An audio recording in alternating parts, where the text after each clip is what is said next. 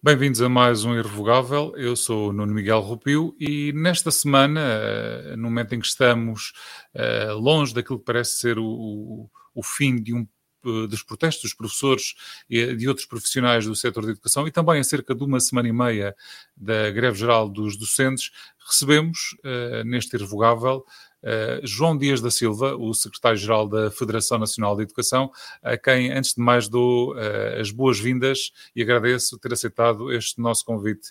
Uh, João Dias da Silva, a uma semana e meia deste, deste, desta paralisação que está agendada por várias organizações sindicais do setor, deixe-me começar por perguntar como é que uh, os docentes estão a reagir, e este, no início desta semana eh, já sabemos que há alguns sindicatos que estão a apelar a uma paralisação e um protesto contra esta decisão, mas como é que os docentes estão a olhar para estes serviços mínimos uh, que foram, entretanto, decretados pelo Ministério da Educação?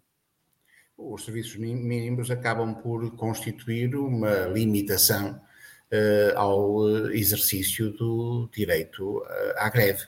Eh, em múltiplos setores isto tem vindo a acontecer, na área da educação tem vindo a crescer a utilização da figura dos serviços mínimos, que em muitas circunstâncias são comparáveis praticamente a serviços máximos, e há garantia de que todo o serviço uh, acaba por ter de ser garantido, embora por um número mais reduzido de trabalhadores. Um, e, Mas eh, lembra-se, por exemplo, de uma decisão semelhante, porque já há muito que não, não víamos uma decisão que passasse por eh, decretar serviços mínimos na área da, da docência, certo? Aconteceu já eh, quando houve marcação de greves coincidentes com a realização de exames, exames. avaliação, ehm, e nessa altura foram decretados serviços mínimos e, portanto, aquilo que aconteceu foi que, no caso dos exames, os exames acabaram por eh, se realizar dentro das suas datas, dentro do seu calendário, e também eh, em tempo de reuniões de avaliação também foram alteradas as condições eh, para eh, que as reuniões de avaliação se pudessem ter concretizado, portanto, diminuíram as ferramentas de que os sindicatos da área da educação eh, podiam, podiam usar eh, para eh, suporte da sua contestação e, portanto, o impacto daquilo que são eh, as greves na educação, através deste recurso à figura dos serviços mínimos, eh, acaba por eh, ter menos efeitos e, portanto, limita o efeito do, do exercício do direito da greve. Mas se, se limita esse exercício, também pode funcionar, pelo menos para uma outra organização e também para a docência no geral, eh, provavelmente como um rastilho para que é eh, a greve geral do dia 8 seja muito... É evidente que estas situações eh, equivalem a que as pessoas é numa insatisfação muito grande, uma incompreensão das pessoas, porque as pessoas sentem que os seus direitos estão a ser limitados e que a sua capacidade de contestação está a ser posta em causa. E nós não estamos sozinhos como trabalhadores eh, da área da educação, sabemos que noutros setores também eh, este eh, a capacidade dos trabalhadores de fazerem a, a, manifestarem o seu descontentamento e o exprimirem com resultados concretos para daí poderem vir beneficiar da, do, do, resultado da greve, tudo isto está a ser limitado e, portanto, a insatisfação dos uh, educadores e professores portugueses fica, fica aumentada com estas medidas de limitação do exercício do direito da greve. Uhum. Uh, Deixe-me uh, perceber, antes de, de, passarmos àquilo que ao fim e ao cabo está aqui em causa, quais são as exigências, que ainda assim eu acho que já, já, já são muito uh, conhecidas do, do, grande público, mas já lá iremos. Deixe-me começar por perguntar também como é que, qual é a avaliação que faz das reuniões que decorreram entre o Ministério da Educação e as organizações sindicais, de modo a que esta greve que aí vem e depois, entretanto, outra paralisação no dia 11 não se, não se verificassem? Aquilo que aconteceu até agora foi que o Ministério da Educação afunilou o conteúdo das reuniões de negociação para eh, a questão é relevante dos, eh, para os educadores e professores, que é dos concursos, é de seleção e recrutamento de professores, é uma matéria importante. Há legislação que tem vindo a ser alterada sucessivamente, hoje em dia já é uma manta de retalhos, há muitas injustiças que estão acumuladas há, e que precisavam de ser corrigidas, e portanto a, a alteração da legislação de concursos é, é importante, poderemos lá ir mais adiante, mas aquilo que o Ministério fez foi ignorar um conjunto de matérias extremamente significativas para a valorização da profissão docente eh, e as reuniões de negociação que ocorreram até agora, eh, nessas reuniões o Ministério não manifestou nunca disponibilidade para tratar dessas questões que são relevantes para o reconhecimento dos profissionais, para a valorização. Então, o que nos está a dizer é que o Governo tem ido para a mesa de negociações eh, com as mãos vazias, é isso? Ou tem ido com propostas que simplesmente não são aquelas que passam pelas exigências dos professores? Posso, direi que a matéria dos concursos é uma exigência dos professores, era uma matéria que estava, que sabíamos que precisava de ser corrigida, mas em relação às outras questões, o Ministério da Educação tem-se revelado incapaz, provavelmente por falta de capacidade que lhe seja dada pelo Ministério das Finanças eh, ou pelo próprio Primeiro-Ministro para que eh, se possa abalançar eh, outras, eh, outras respostas às exigências sindicais que têm impacto financeiro. Se na questão da seleção e recrutamento de professores o Ministério da Educação está no seu campo de ação, direi, sem em algumas circunstâncias, ter um impacto financeiro, com exceção da questão da vinculação, porque a vinculação de professores significa que deixamos de recorrer a professores contratados, passamos a ter professores nos quadros, com todo o impacto eh, financeiro que isto tem para, para o futuro, mas que retira a instabilidade e a precariedade do sistema e das pessoas. Mas eh, há outros fatores de, de, operacionalização dos concursos.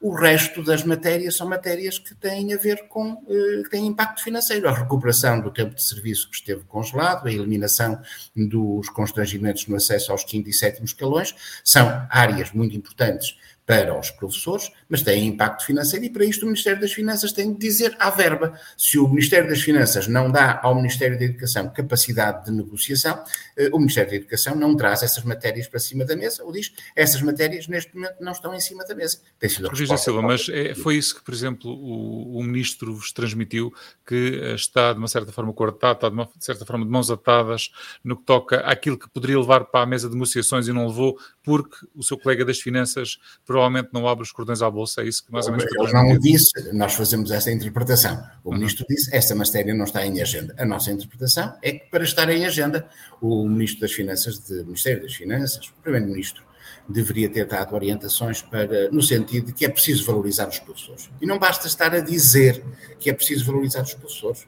Uh, o discurso da importância dos professores para a sociedade, que os professores são relevantes, ainda na pandemia se ouviram uh, tantos uh, tantos, eh, tanto reconhecimento do papel que os professores tiveram, e tiveram realmente no acolhimento da, dos alunos que tiveram de estar eh, nas escolas, eh, porque eram filhos de trabalhadores que tinham serviços impreteríveis, que tinham de ir trabalhar e tinham de deixar os seus filhos nas escolas, e os professores ficaram, e os trabalhadores não docentes ficaram com esses, com esses alunos nas escolas. Foi preciso procurar atingir, estar próximo de todos os alunos, inventar eh, mecanismos e, que, que, não existiam, ferramentas que não existiam, eh, e o trabalho dos professores foi reconhecido, mas não basta ter palavras bonitas de reconhecimento. E agora, em termos de impacto na carreira? O, houve daí algum reconhecimento que tivesse tradução. Pronto, tendo em atenção todo este trabalho que foi feito, vamos agora eh, acabar de recuperar o tempo de serviço que esteve congelado.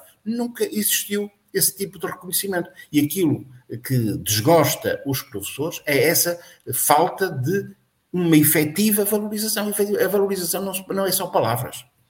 Sim. Eh, já agora também, relativamente a encontros, deixe-me também perceber, eh, fazer um ponto de situação.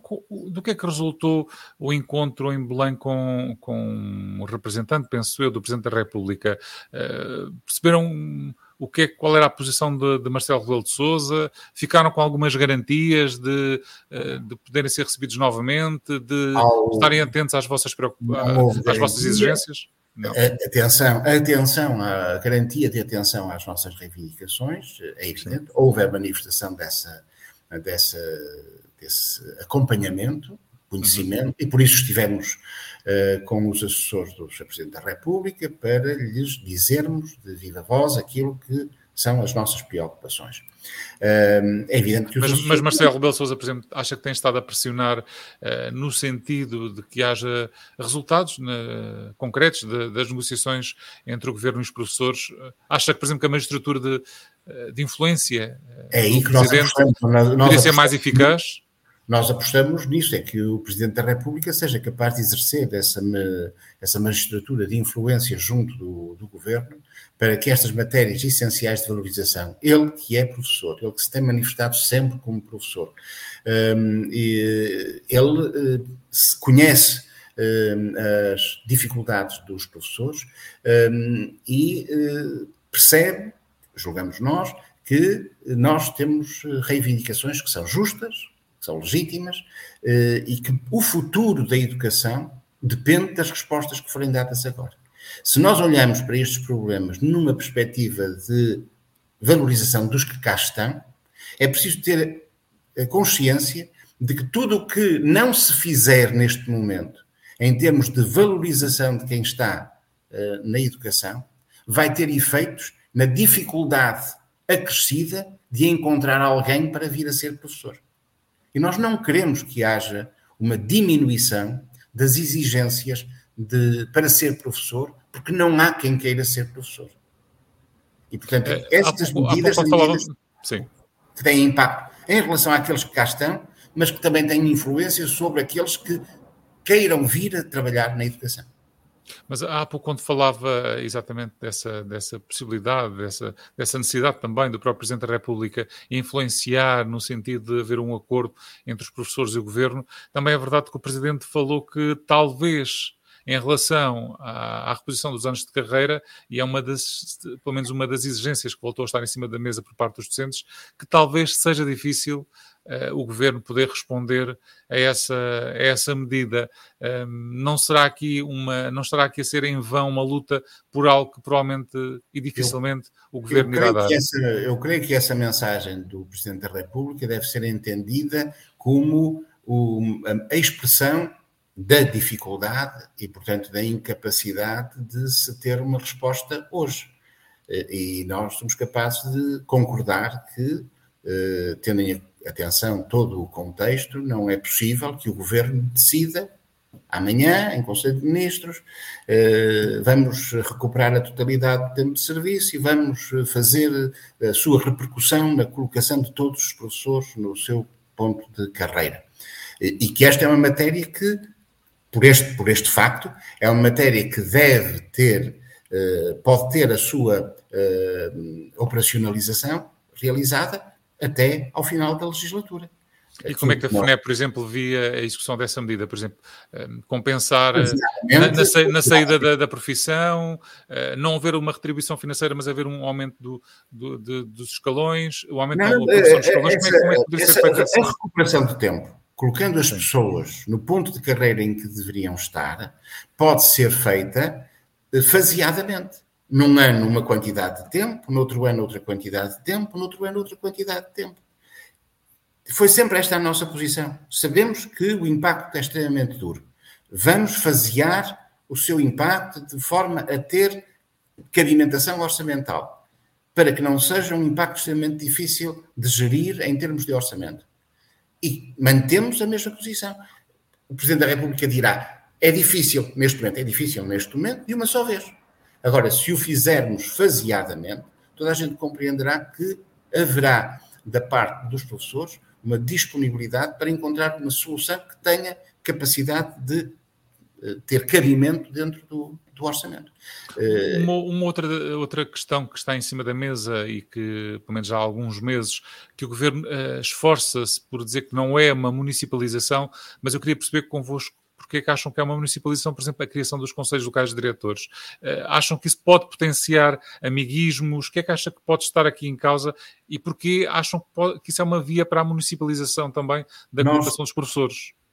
Nós achamos que não pode haver uh, transferência para as autarquias de competências no domínio da, do recrutamento de professores.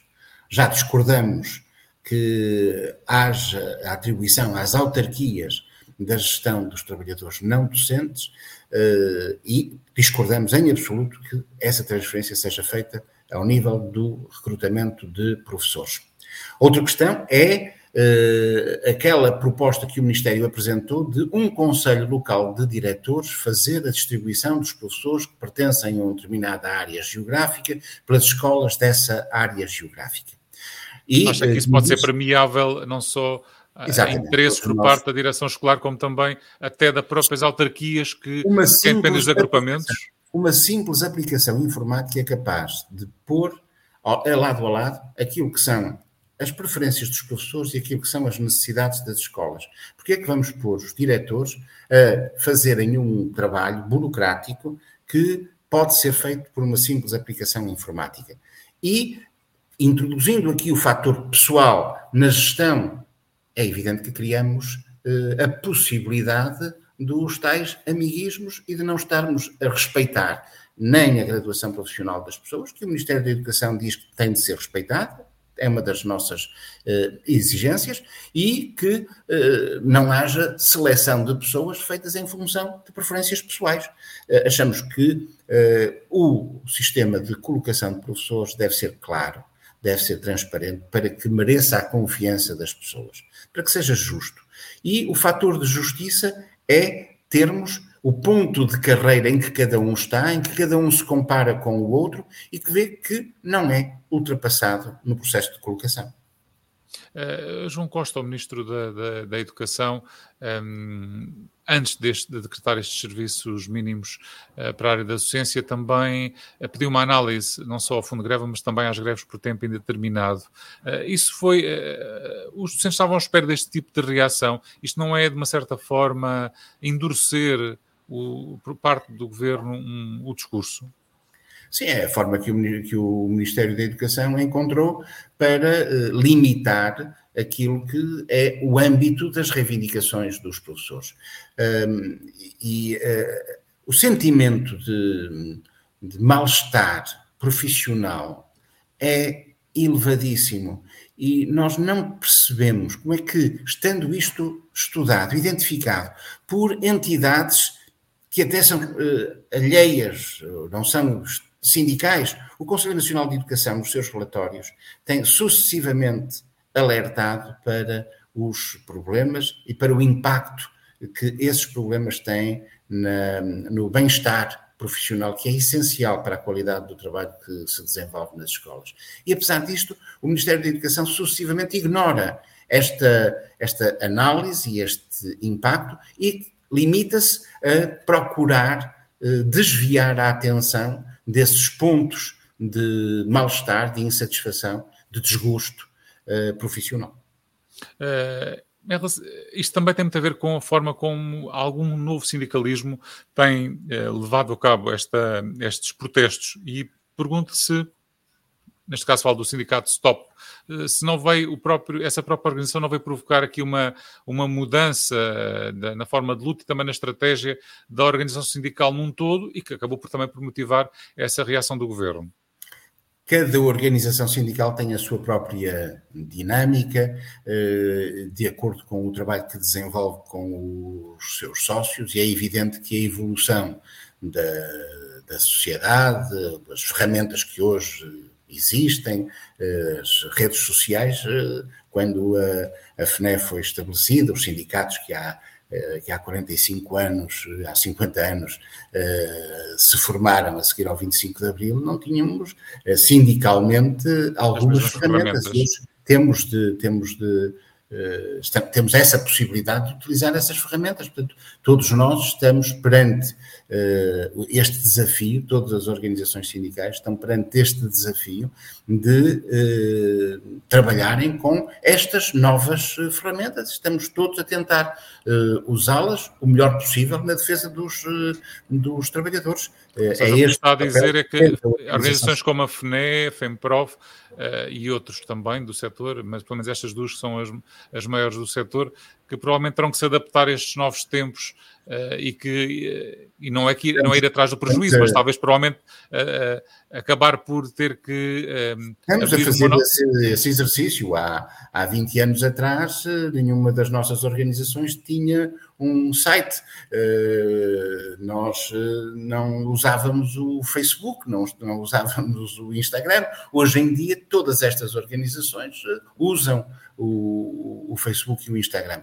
Mas nós temos de eh, sublinhar que as organizações sindicais, para além daquilo que é o trabalho reivindicativo, que é o essencial, que é o nuclear da, da sua ação, esse trabalho reivindicativo tem de assentar num trabalho muito intenso de proximidade com os sócios, eh, com os trabalhadores, e é esse, essa questão é essencial eh, para o, o trabalho que desenvolvemos. É, a rede social é importante, a rede social facilita, também tem perigos e também tem, eh, também no jornalismo saberão eh, certamente quais são os perigos, os erros, os as dificuldades claro. que estão ligadas à utilização aberta, simplista das redes sociais. Esse temos universo. Saber, temos de saber também como é que esse universo funciona, como é que ele é em algumas circunstâncias, como é que ele é condicionado por estranhos, por eh, outros que têm outros interesses, e, portanto, eh, independentemente das redes sociais, nós não e acha, podemos e acha que haverá aqui a relação algum... próxima com o trabalhador pessoal. Sim, mas acha é que haverá aqui algum interesse ou alguns interesses que se possam estar a associar à luta dos professores de uma forma, digamos, mais enviesada, mais populista?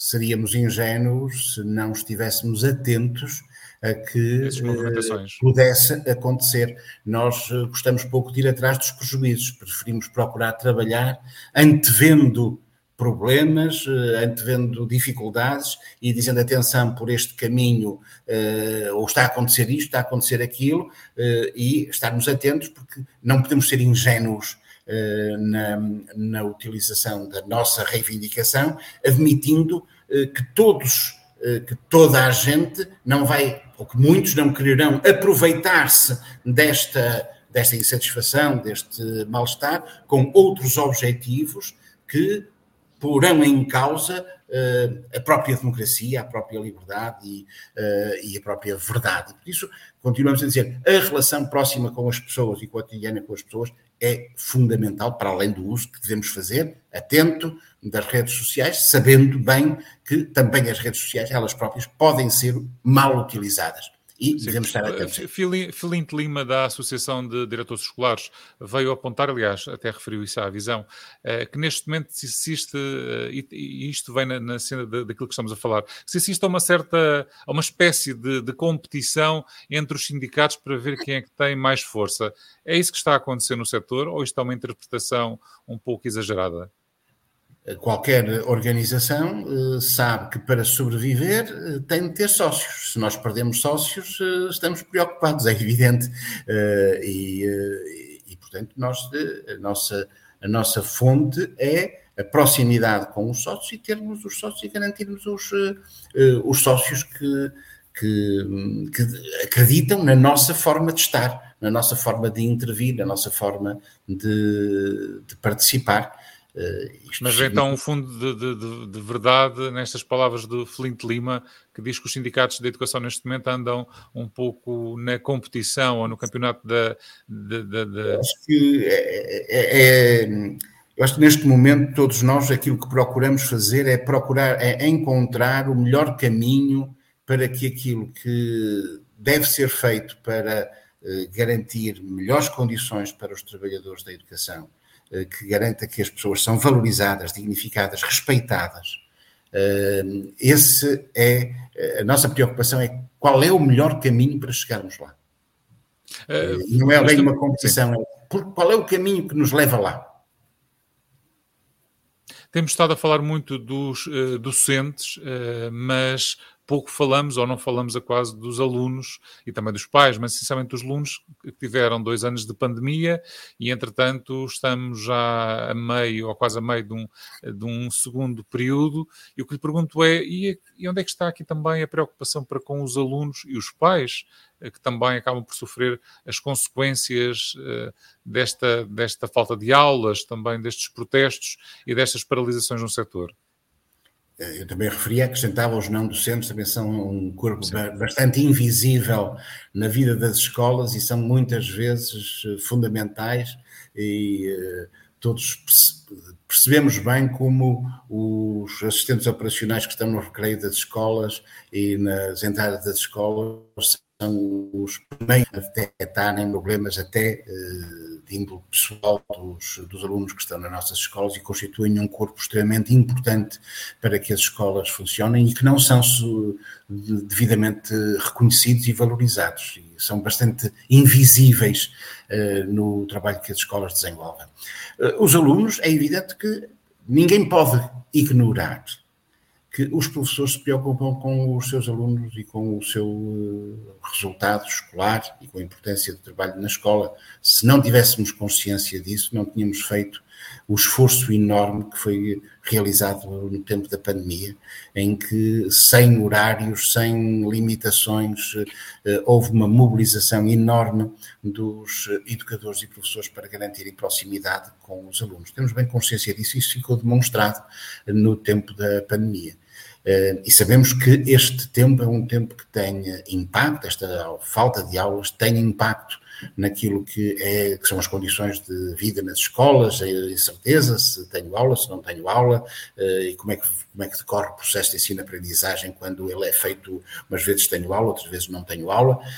Um, isto tem impacto negativo, estamos atentos e preocupados, é evidente, mas também não podemos deixar de usar aquilo que são os nossos mecanismos para uh, a nossa a defesa da nossa da nossa carreira, porque se não o fizermos, uh, quem ficará mal no futuro são os alunos, porque não terão professores uh, devidamente habilitados para o seu trabalho escolar.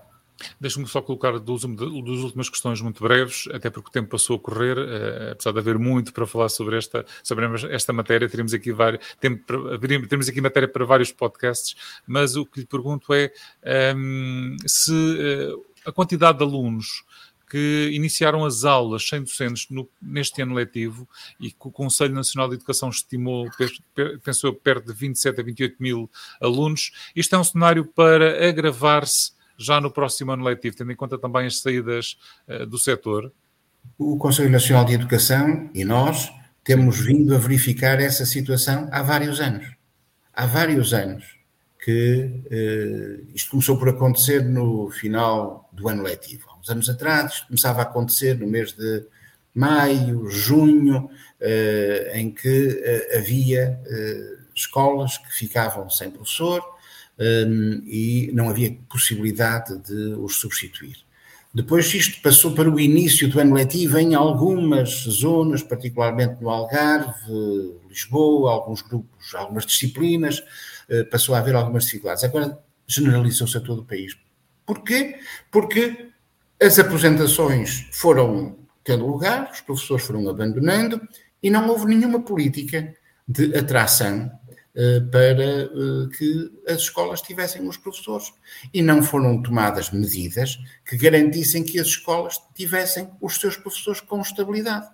E eh, as pessoas passaram a ter de pagar para trabalhar. Tinham de pagar a casa, tinham de pagar as deslocações e aquilo que recebiam pelo, pelo, pelas horas de trabalho que realizavam era insuficiente para poderem viver. Ou isso, seja, em setembro o, o, cenário poderá ser muito mais grave, é isso? Eh, dificilmente nós poderemos começar o próximo ano letivo. Não sei como é que vamos acabar este, porque se no Sim. princípio do ano havia 27 mil, em janeiro já íamos em 40 mil alunos sem aulas. Uh, creio que isto vai piorar uh, no final deste ano letivo. Uh, pode voltar a não ser tão mal no início do próximo ano letivo, mas eu vejo pouca possibilidade com este esta incapacidade de tomar decisões que sejam consistentes, o Ministério da Educação tomou algumas medidas no ano passado e nós dissemos, bom, isto é uma é para fazer de conta que se resolve o problema sem o resolver. Hum, e provavelmente vai continuar a haver assim medidas avulsas eh, que acabam por diminuir ligeiramente o número de alunos sem professor. Mas eh, vejo pouco a probabilidade de que comecemos o ano sem, o próximo ano letivo, sem termos alunos sem professor. Sim. Uma última questão e muito breve. Na, acabámos a semana passada com uma, com uma denúncia dos docentes dos cursos profissionais que vieram dizer que, que, que, poderão vir a ser integrados na carreira de técnico superior, deixando de ser docentes, isto apesar do seu trabalho ser de docência, terem cargos de coordenação, direções de turma, enfim. Qual é o universo que estamos aqui a falar? É um grupo assim tão pequeno que motive a sua transferência para uma carreira técnico superior ou não? Não, faz sentido, uma massa... não faz sentido. Não, não faz sentido. Eles têm de ser integrados como professores de grupo, em grupos de recrutamento. Temos de criar grupos de recrutamento para esses técnicos especializados. Eles têm de ser considerados como docentes. Uh, estaríamos a abrir uma brecha inaceitável porque já teríamos uh, professores de diferentes uh, níveis. os técnicos especializados com formação para a docência têm de ser integrados na carreira docente e eh, devem ter grupo de recrutamento próprio eh, e é essa a nossa reivindicação eh, que está em cima da mesa sobre a qual queremos trabalhar e não aceitamos que seja pura e simplesmente a sua transferência para técnicos superiores. Até podem ter a ilusão de que como técnicos superiores podem vir a, a ganhar mais do que os professores, porque neste momento chegamos ao ponto de, na atual estrutura que precisa de ser corrigida, é evidente. Eh, os eh, professores que são técnicos superiores, no topo, eh, têm um valor remuneratório inferior ao topo da carreira técnica superior. Ninguém percebe que isto aconteça e tem de ser corrigido. Sim. João Dias da Silva, uh, terminamos o podcast Irrevogável. Uh, desafio agora para uma rúbrica que faz parte deste programa de entrevistas da, da revista Visão, que é o Toque e Foge. Uh, no que é que consiste? Eu vou-lhe dar umas quantas palavras ou frases e às quais peço que, que possa retorquir de, de forma sintética. Pode ser? Vamos lá. Vamos lá então. João Costa. Ministro. Tiago Brandão Rodrigues, deixa saudades. Não. André Pestana. É um colega de profissão.